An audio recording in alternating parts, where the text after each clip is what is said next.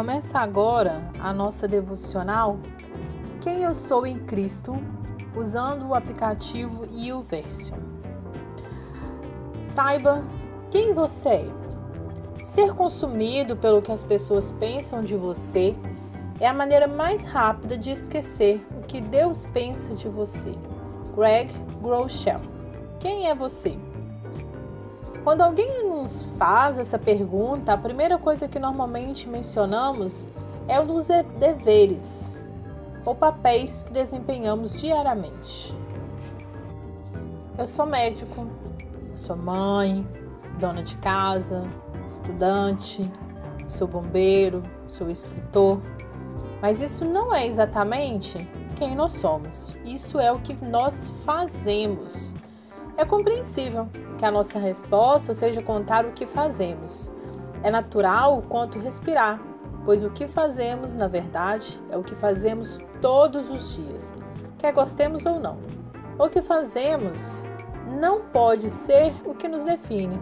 Se for, nossa identidade estará no lugar errado, uma vez que nossos trabalhos e funções mudarão ao longo de nossas vidas, e com uma identidade erroneamente definida, viveremos uma vida com pouco contentamento e sempre buscando aceitação. Como seguidores de Cristo, a nossa identidade vem de Deus, diz quem somos, não de quem os outros dizem que somos. No entanto, todos os dias acreditamos em mentiras a nosso respeito. Essas inverdades não se alinham com a verdade que a Bíblia diz sobre nós. Além de ser fácil assumir aquilo que fazemos como a nossa identidade, ainda costumamos ser rotulados por aqueles que nos cercam de fracassado, desistente, alcoólatra, traidor, preguiçoso, viciado em trabalho, um ninguém, aquele que só dá desgosto na escola, aquele que nunca vai ter notas boas, aquele que nunca vai fazer uma faculdade, aquele que tem que se contentar com o mínimo ou até mesmo com a falta de amor das pessoas. Essas palavras, essas pessoas e essas descrições não são quem somos. Se você não lhe ajudar a dar início a essa longa busca de conhecer quem você realmente é.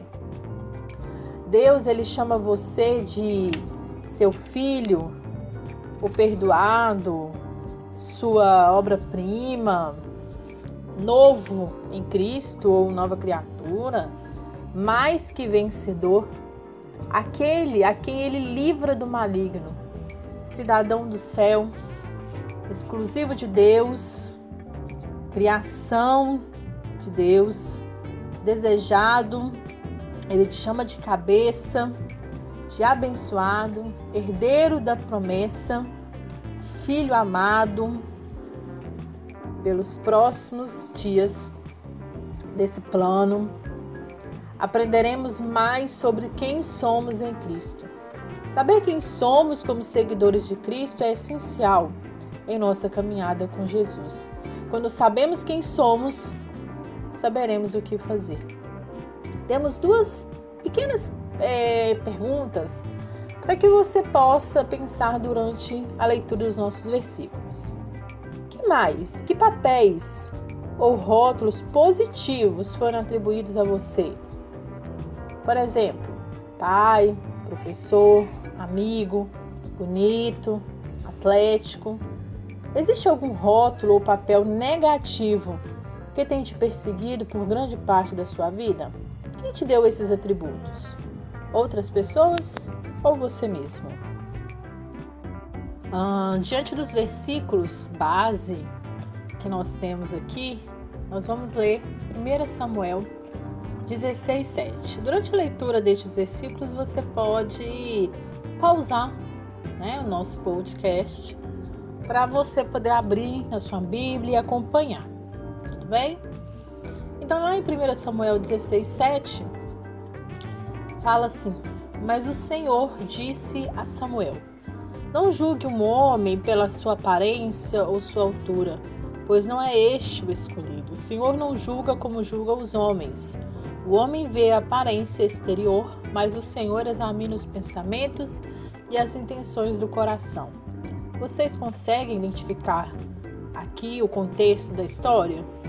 Nós estamos falando aqui daquele momento onde Davi foi ungido rei, né? Que e aí Samuel pede ao pai de Davi que traga, né, os seus filhos e vai apresentando cada um deles e Deus vai falar esse não, esse não, esse não. E Samuel vê um alto, forte, bacana.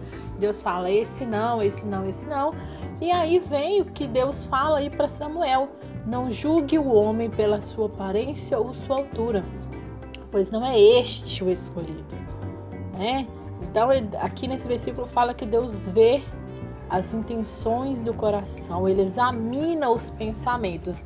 Então, Vamos pensar no seguinte, então quer dizer o quê? Que Deus ele nos conhece. Ele examina, ele sonda os nossos, o nosso interior, ele examina os nossos pensamentos, as nossas intenções. Não é verdade? Vamos para o próximo então.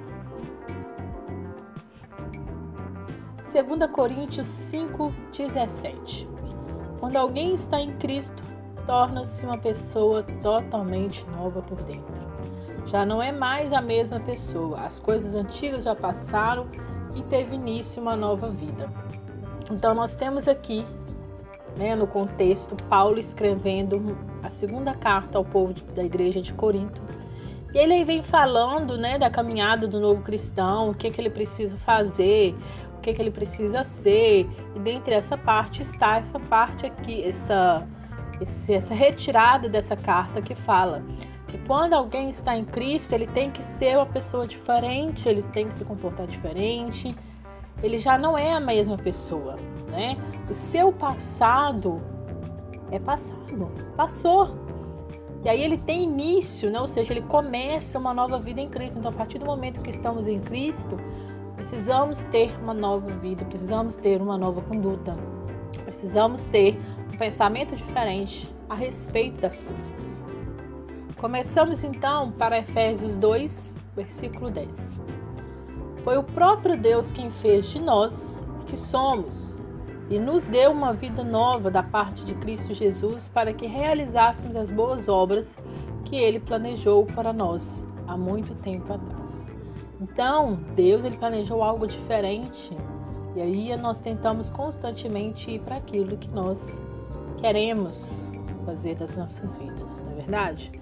Então, Ele nos fez quem somos e nos deu uma nova vida. Então, em Cristo, nós temos uma oportunidade de sermos é, diferente daquilo que o mundo diz que somos e dos planos que o mundo tem para nós. É, em Cristo, nós temos algo diferente, algo melhor né, que o Senhor planejou para nós.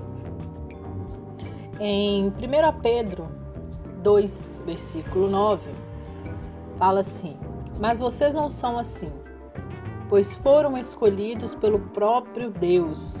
Vocês são sacerdotes do Rei, são santos e puros, um povo que pertence ao próprio Deus. Tudo isso para que vocês possam anunciar como Deus os chamou da escuridão para a sua maravilhosa luz. Então, sacerdotes do Rei, nós somos separados para fazer a diferença na presença do Senhor. Nós somos separados para cumprir né, o chamado dele, ser, sermos aqueles que levamos as boas novas. Né? Nós somos chamados pelo próprio Deus para testemunhar a nossa saída da escuridão para a luz, para testemunhar essa passagem né, que nós temos aí.